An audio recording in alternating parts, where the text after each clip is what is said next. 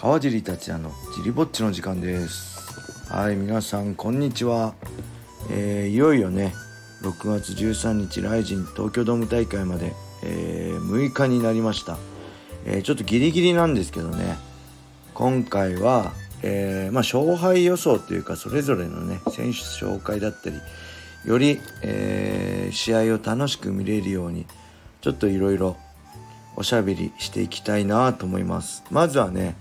バンタム級トーナメント1回戦の試合を、えー、いろいろねお話ししたいと思います。まずは、えー、注目の朝倉海選手対渡辺修斗選手、えー、朝倉海選手が、えー、27歳、えー、そしてお兄さんはね、あのー、みんな知ってると思うが朝倉未来選手。えー、戦績としてはマネル・ケープ、えー、元ライジンのねバンタム級チャンピオンであり現 USC ファイターであるマネル・ケープに1勝1敗。そして、えー、現在のバライジンバンタム級王者の堀口選手にも1勝1敗ですね。そして、えー、大木久保選手そして佐々木ウルカ選手 TKO 勝ちをしていて、えー、すごい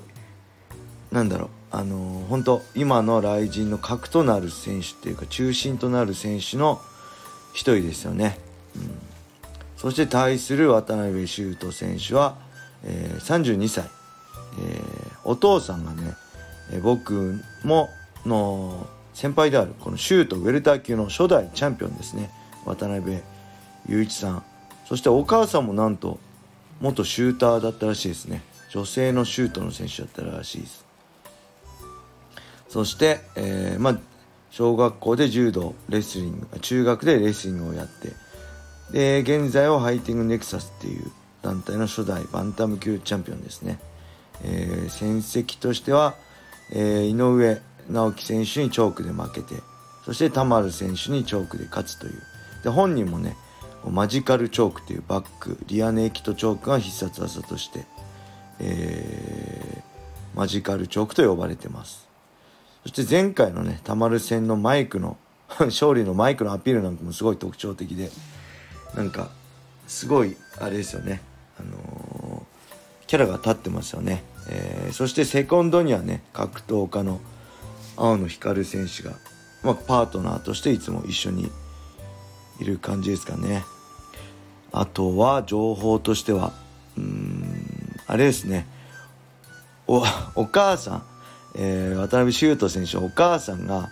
対強お腹にいる時渡辺修斗選手がお腹にいる時対強として猪木のテーマとかロッキーのテーマをねかけてたらしいですね。あのー、なんですごいなんだろう。もう格闘家になるべくしてなったんですけど、ね、本人はそういうつもりはなかったってねあの言っていましたけど柔道やレスリングで良い成績は残せなかった。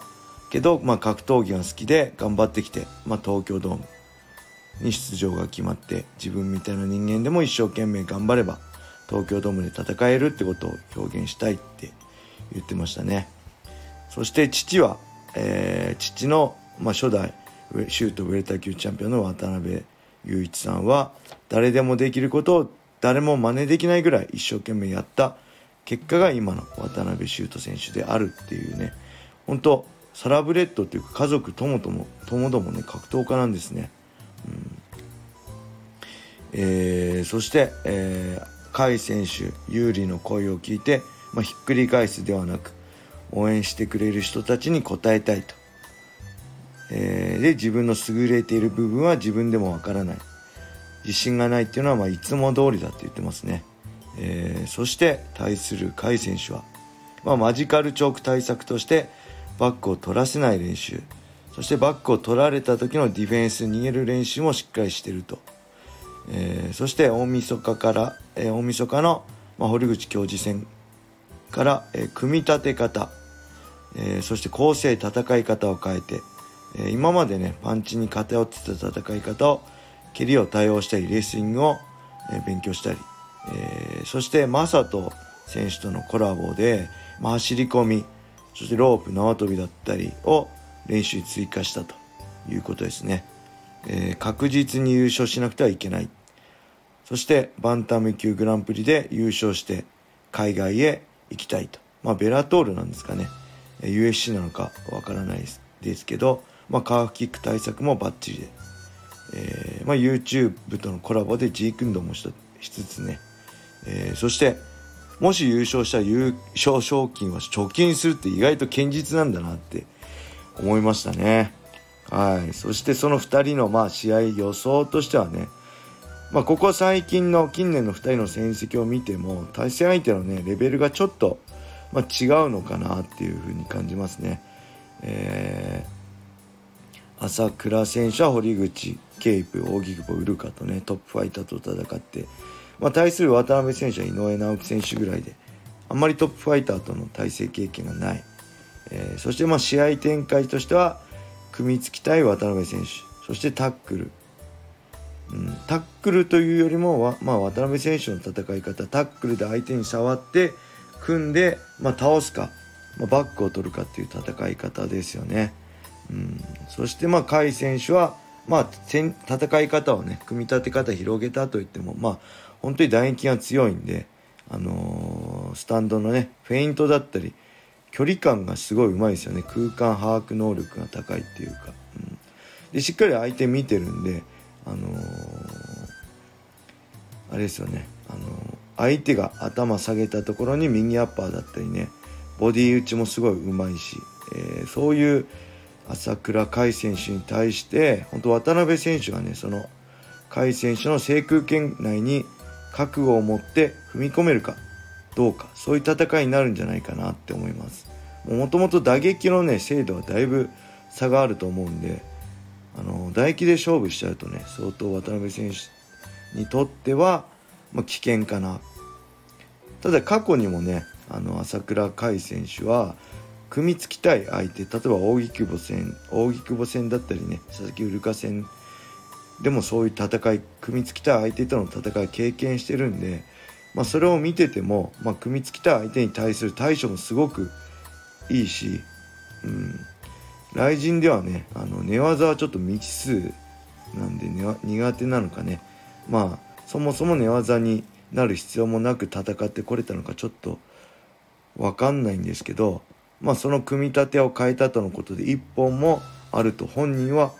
言ってますね。なんでまあ僕からしては甲斐選手に勝つには、まあ、グラップラーっていうよりも甲斐選手より、あのー、上のストライカーがじゃないと、まあ、相当厳しい戦いになるんじゃないかなと思うんで、うんまあ、この試合は引き出しの多さと、まあ、修羅場をね経験してきた数の差で、まあ、朝倉選手の勝利なんじゃないかなと予想したいと思います。はい